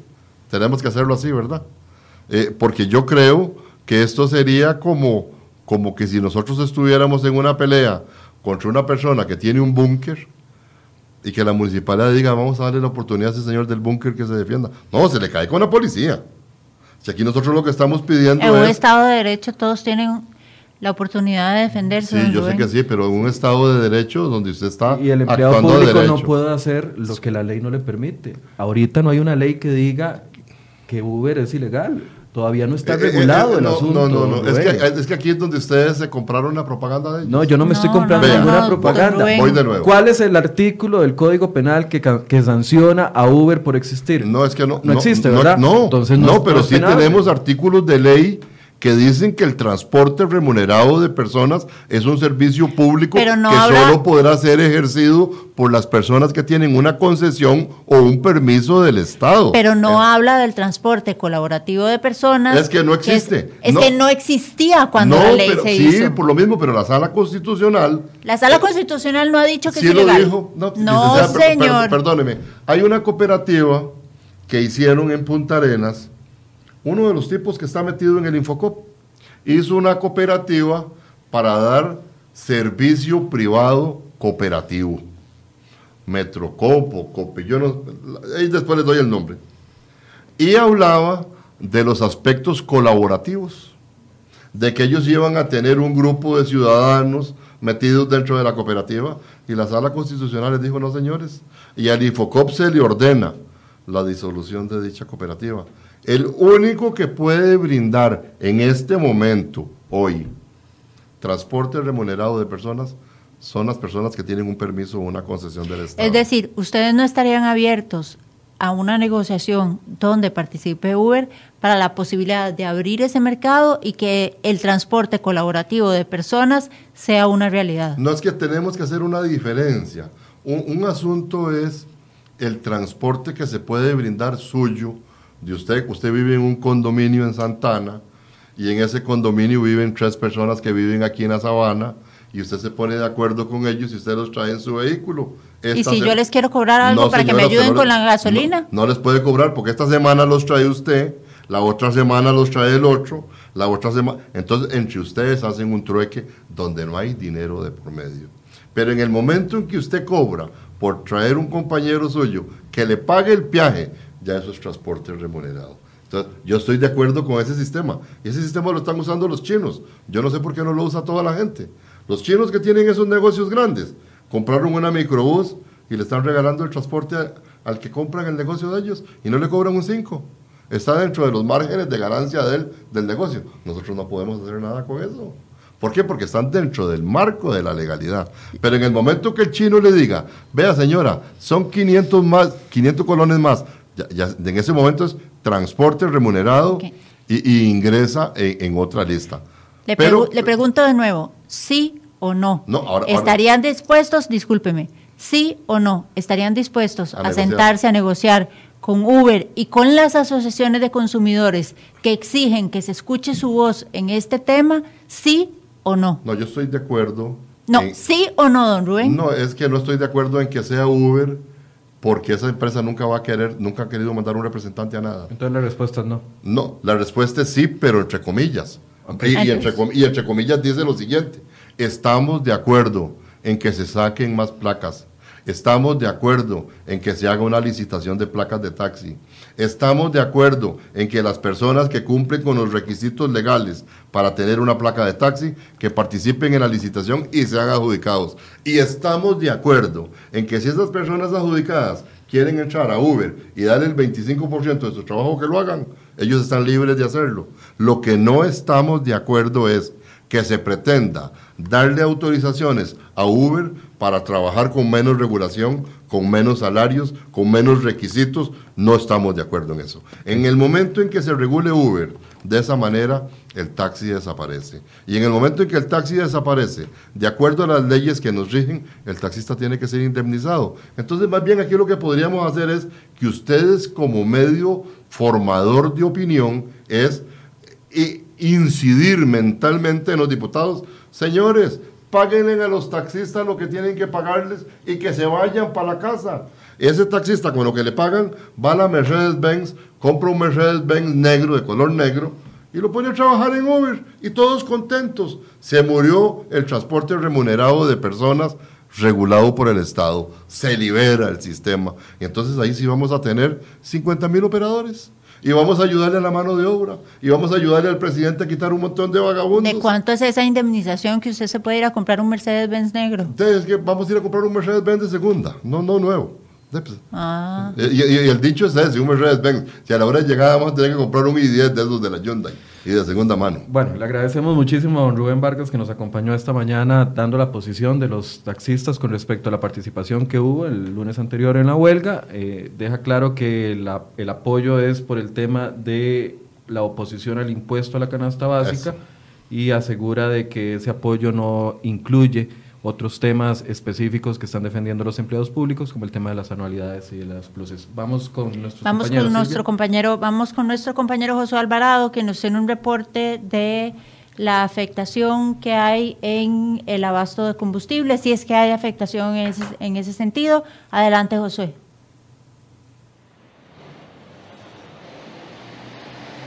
Buenos días, Michael, Silvia. La afectación en el servicio de abastecimiento de combustible ha sido mínima durante estos días de huelga, así lo aseguró la mañana de este jueves don José Miguel Macís, director de la Cámara de Empresarios de Combustible de Costa Rica. Y bueno, justamente conversamos con él, quien nos regaló detalles de cómo está funcionando la distribución de combustible en las distintas zonas del país. Veamos. La mayor parte del combustible en Costa Rica se distribuye en la gran área metropolitana, hablamos desde Paraíso hasta San Ramón eh, es una cantidad importante de combustible, póngale entre el 70 y el 75% de, de lo que requieren los consumidores.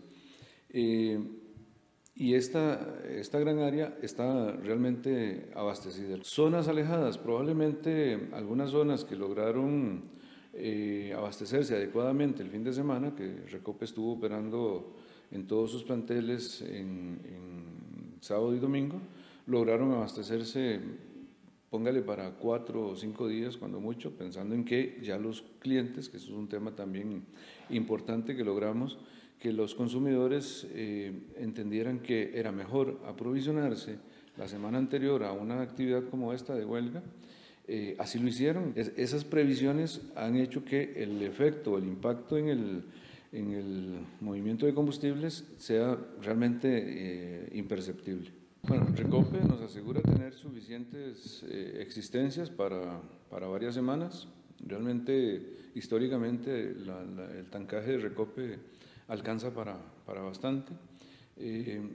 no vemos que en en, el tema de existencias vaya a haber problemas, son filas de, de dos o dos kilómetros y medio.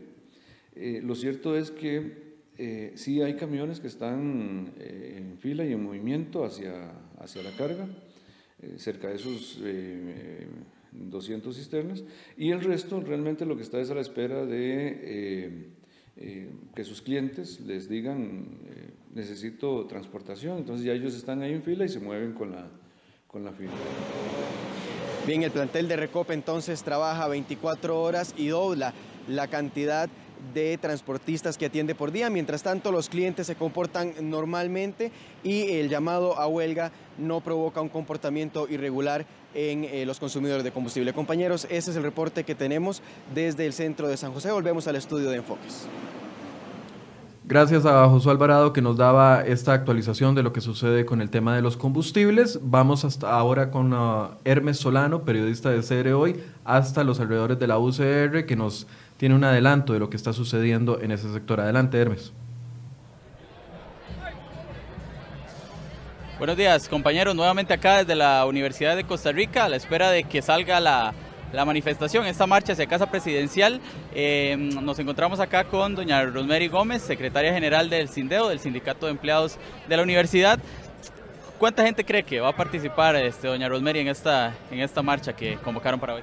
Bueno, es en realidad inmensa porque se, declaró paro de labores en las universidades estatales la UNA se está trasladando con docentes, administrativos y, movimiento estudiantil, la UNED también, el tecnológico está también organizándose. O sea que si ayer sacó la Universidad de Costa Rica alrededor de 5 mil personas, hoy esperamos mucho mayor cantidad en esta denuncia y esta protesta que estamos dando a conocer.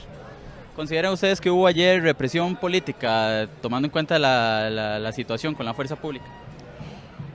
Desde el punto de vista de nosotros como organización, creemos que esto no es casualidad, porque se ha dado una arremetida constante contra la Universidad de Costa Rica, no solamente con el tema del combo fiscal, ¿verdad? Que viene una reducción presupuestaria en riesgos sedes eh, regionales, sino también en medios de comunicación y otras manifestaciones que nos llaman la atención, este, la brutalidad con que se entró al recinto, porque siempre se coordina y no estaban persiguiendo delincuentes como para llegar hasta una unidad académica, ingresar, quebrarse vidrios y golpear estudiantes ahí mismo.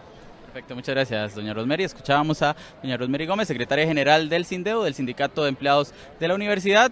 Acá pues sigue llegando, llegando más gente y bueno, el, iniciará el, recorrido por las principales calles de San Pedro, eh, entrando a circunvalación para llegar a Casa Presidencial, donde el rector de la UCR se reunirá con el presidente Carlos Alvarado. Volvemos con más allá en el estudio. Muchas gracias a Hermes Solano que nos informaba desde la Universidad de Costa Rica y vamos a ir de una vez con nuestra compañera Jessica Quesada, quien nos muestra el movimiento de tortuguismo que hay en el sector de circunvalación. Adelante, Jessica. Muy buenos días, como ustedes pueden observar, continuamos en circunvalación. En este momento, en sentido Parque de la Paz, Zapote, es donde la caravana de eh, los sindicatos de educación avanzan en este momento de una manera bastante lenta, es tortuguismo. Incluso ustedes pueden observar eh, en el puente elevado en ese sector cómo hay una cantidad importante de vehículos que esperan el paso. Solamente está habilitado en este momento un carril por lo menos hasta donde empieza eh, la caravana, para que los vehículos que vienen circulando puedan hacerlo eh, de una manera más expedita y puedan llegar hasta el sector de la rotonda de Zapote. Ellos se enrumbarán precisamente hasta ese punto. Ahí se encontrarán con los estudiantes de la UCR que ya están también en el sector de la hispanidad. Se verán entonces en Casa Presidencial para manifestarse en ese sector y posteriormente se estarían desplazando hasta la Asamblea Legislativa. Esto es lo que ocurre en el cuarto día de protestas sindicales. En este momento, reiteramos, eh, el paso es un poco lento, el tránsito acá en el sector de circunvalación.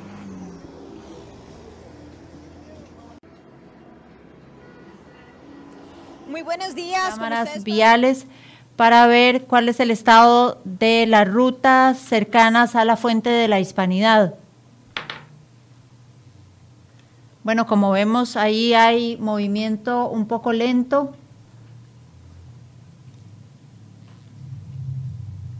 Ahí pueden ustedes apreciar las imágenes. Evite transitar por la zona. Desde el sector de Zapote, cerca de Casa Presidencial, la vista norte de Casa Presidencial, está bastante congestionado ya. Ahí es a donde los manifestantes se van a dirigir para protestar. Y precisamente los, los eh, vehículos que transitan por el sector de circunvalación se dirigen a Casa Presidencial en Zapote. En la rotonda de las garantías sociales el tráfico es fluido, como vemos ahí no hay, no hay mayor afectación, gracias a los compañeros de cámaras viales cr.com quienes nos dan acceso a estas imágenes. Evite transitar entonces por la zona de Zapote, Casa Presidencial y por el sector de circunvalación que viene en sentido Zapote.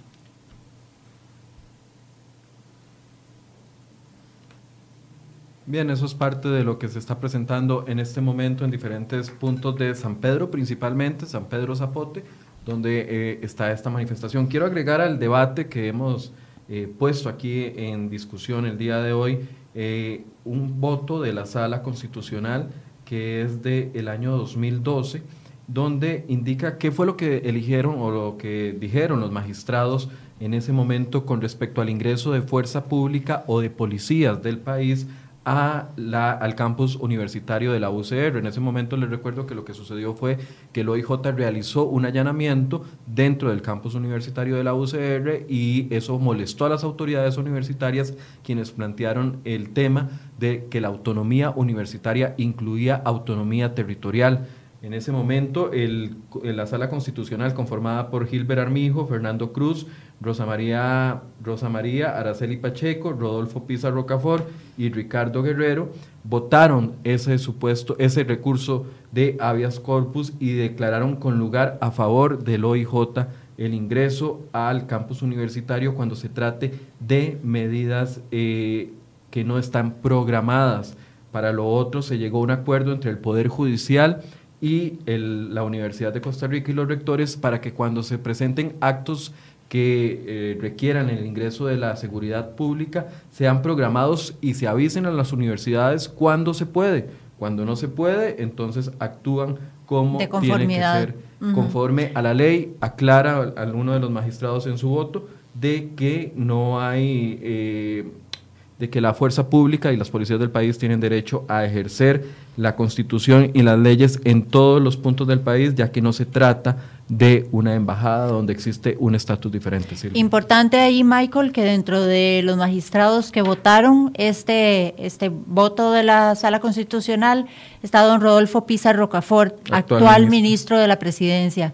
Eh, que debería informarle a don Carlos Alvarado al respecto, porque don Carlos exigía anoche el respeto a la autonomía universitaria y pedía una investigación. Don Rodolfo tiene suficiente bagaje y suficiente información para eh, poner en autos al presidente de la República y decirle que la fuerza pública tiene libertad de actuar cuando así sea necesario, sea dentro o fuera del campus universitario. Aquí esta situación pone, eh, le agrega una un punto caliente más al presidente de la República, porque dentro uno de sus principales asesores es ex de ex magistrado. No, sí, bueno, don Rodolfo, y en el caso de Camilo Saldarriaga, quien era dirigente dentro de la Universidad de Costa De la Rica. federación. De la Federación, perdón, sí, de estudiantes de la Universidad de Costa Rica. Entonces, eh, bueno, ahí el presidente tendrá que tomar una determinación por el bien del país y no respondiendo a, la, a su campus universitario, que es uno que lo apoyó ampliamente durante la campaña, Durante la campaña electoral. electoral. Correcto. Ayer vimos, eh, lamentablemente, cómo durante la manifestación frente al costado norte de la Asamblea Legislativa hubo grupos que los, los mismos sindicatos llamaron anarquistas, a quienes identificaron como estudiantes de la Universidad de Costa Rica, que lanzaron piedras, monedas, gases, palos en contra de los oficiales de fuerza pública que estaban creando un anillo de seguridad ahí y en contra de la prensa que estaba informando. Aparentemente ese mismo grupo, no sabemos si todos universitarios eh, eh, y, y miembros de la Universidad de Costa Rica participaron en la noche también de actos violentos y ahí es donde la fuerza pública interviene y se da esta situación. Recordemos, Silvia, un, un dato que también eh, aporto para que cada uno tome sus propias conclusiones. Recordemos que en el 2012 y en las últimas manifestaciones que se presentaron eh, antes del 2014, eh, había, había inteligencia, labores de inteligencia de la fuerza pública, de las diferentes policías del país, incluso don Michael Soto, eh, que ahora es ministro de Seguridad, estando dentro del OIJ, advirtieron de los famosos infiltrados que llegaban y aprovechaban las manifestaciones para hacer actos vandálicos. Entonces, eh, yo creo que aquí la prudencia es lo que debería reinar antes de calificar o no eh, esta situación que se presentó ayer como un acto eh, de solo estudiantes universitarios. No Correcto. sabemos si esas personas que estaban eso- huyendo a esconderse a la Universidad de Costa Rica eran o no estudiantes ajá. universitarios. Yo Por quisiera ver a, la, que, a- a que don- ese grupo de personas que se presume que eran estudiantes universitarios, pero que no está confirmado, eh, generaron actos de violencia y ahí fue donde fueron eh, eh, reprimidos por la fuerza pública, pero se debe hacer una investigación para determinar quiénes son y cuáles son los motivos que los, que los impulsaron a eso. Lo que sí es cierto y completamente confirmado es que ya la sala constitucional se pronunció en una ocasión, un voto bastante dividido eh, con respecto al tema de que las fuerzas policiales de nuestro país pueden ingresar a cualquier campus universitario cuando así las circunstancias y, lo ameriten y eso es parte de la discusión que se establece el día de hoy. Hay gente que opina distinto, claro que hay gente que opina distinto. Yo leía en las redes eh, sociales algunos profesores universitarios que están completamente en contra de lo que hizo la fuerza pública el día de ayer y eso es parte de lo que se necesita que se valore para llegar a una determinación y aclarar los hechos sucedidos, lamentables hechos, porque no quisiéramos ver ni a la fuerza pública reprimiendo ni quisiéramos ver a manifestantes atacando a la fuerza pública. Sí debemos decir que el rector de la Universidad de Costa Rica, Henning Jensen, falta a la verdad cuando dice que hubo irrespeto al protocolo establecido. Por el contrario, el protocolo para la coordinación de operativos con cuerpos policiales de la Universidad de Costa Rica es claro en afirmar que en caso de flagrancia no se requiere de ninguna con- coordinación previa y que más bien los guardas de seguridad de la UCR deben ser auxiliares de la fuerza pública. Sí, ahí también se puede plantear otra pregunta. Ustedes tienen imágenes, parte de lo que sucedió el día de ayer en la Universidad de Costa Rica, cerca de la línea del tren. Estamos hablando muy cerca del Parque Kennedy. El bloqueo estaba frente al Outlet Mall, en, eh, frente, entre el Outlet Mall y la iglesia de San Pedro. No se estaba permitiendo el paso a las seis y media de la tarde a las personas que querían regresar a sus hogares, sectores de Curriabat, eh, San Pedro, etcétera, y es ahí donde la policía toma la determinación de hacer la apertura de la barricada y algunas de las personas huyen hacia la Universidad de Costa Rica, entendiendo de que eh, ahí no se los iban, no los podían tocar. Eh, parece que las autoridades tenían claro lo que les había dicho la sala constitucional anteriormente y toman la decisión de ingresar. Lo malo de esto es que se caldean más los ánimos, que es lo que menos necesitamos en este momento, Silvia. Sí, desafortunadamente el, tono de las manifestaciones ha venido subiendo de volumen, subiendo de intensidad. Eh, ha habido amagos de violencia en diversos sectores y pareciera que no hay una solución pronta al- a la situación. Esperemos que se llegue a una negociación, que Casa Presidencial logre sentarse a la mesa con estos señores, que estos señores tengan la apertura, los señores sindicalistas me refiero, tengan la apertura al diálogo. Casa Presidencial ha hecho un llamado, anoche el presidente de la República lo volvió a hacer y que eh, en realidad es por el bien de, todo el país. Otro aspecto importante a valorar es que la fuerza pública todavía no se ha manifestado con respecto al tema de lo sucedido ayer. Hemos durante toda la mañana los medios de comunicación intentado obtener una versión del ministro de Seguridad, don Michael Soto, con respecto a lo sucedido el día de ayer o de Daniel Calderón, que es jefe en la Fuerza Pública, director de la Fuerza Pública, sin embargo ha sido imposible hasta el momento. Han dicho que Casa Presidencial es la que se va a referir a los actos. Ayer el presidente de la República pidió una investigación y hoy recibe a los rectores eh, eh, para una conversación de qué es lo sucedido. Correcto. Recordemos que además que la Universidad de Costa Rica es una de las que más presupuesto recibe por parte del Estado recibe un fondo especial para la educación que consume en su mayoría en salarios y en pluses salariales. Em, y bueno, es, es, parte de las, de las motivaciones que han llevado al rector a facilitar a que sus estudiantes y los profesores de la universidad sean parte de esta huelga. Bien, hoy pareciera que los sindicatos, aunque están convocados a las 10 de la mañana, todavía no tenemos reportes de grandes manifestaciones. Algunos se han unido, como los sindicatos de educación, se han unido a esta caminata que organizaron desde San Pedro hasta el sector de eh, Casa Presidencial, donde serán recibidos las autoridades universitarias por el presidente de la República. Pareciera que hoy se distrae la atención de la huelga a un tema eh, coyuntural distinto a lo que estábamos eh, viendo en los últimos tres días. Es, correcto, Michael. Eh, nosotros seguiremos informándoles a lo largo de la mañana a través de nuestro sitio web cereoy.com, también eh, con pases en directo desde los diferentes puntos de las manifestaciones con nuestros compañeros Jessica Quesada, Hermes Solano y eh, Josué Alvarado. Y por supuesto puedes seguirnos también en nuestro Facebook, en nuestro Twitter y en nuestro Instagram. Muchísimas gracias por su compañía. Estaremos con transmisiones en vivo en las próximas horas y tendremos más mañana a partir de las 9 de la mañana acá en Enfoque Cere hoy. Muchas gracias por su compañía. Gracias.